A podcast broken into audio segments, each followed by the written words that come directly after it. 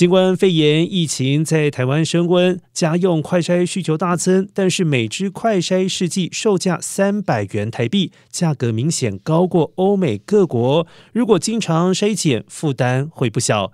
对民众抱怨快筛试剂费用偏贵，台湾疫情指挥中心指挥官陈时中表示。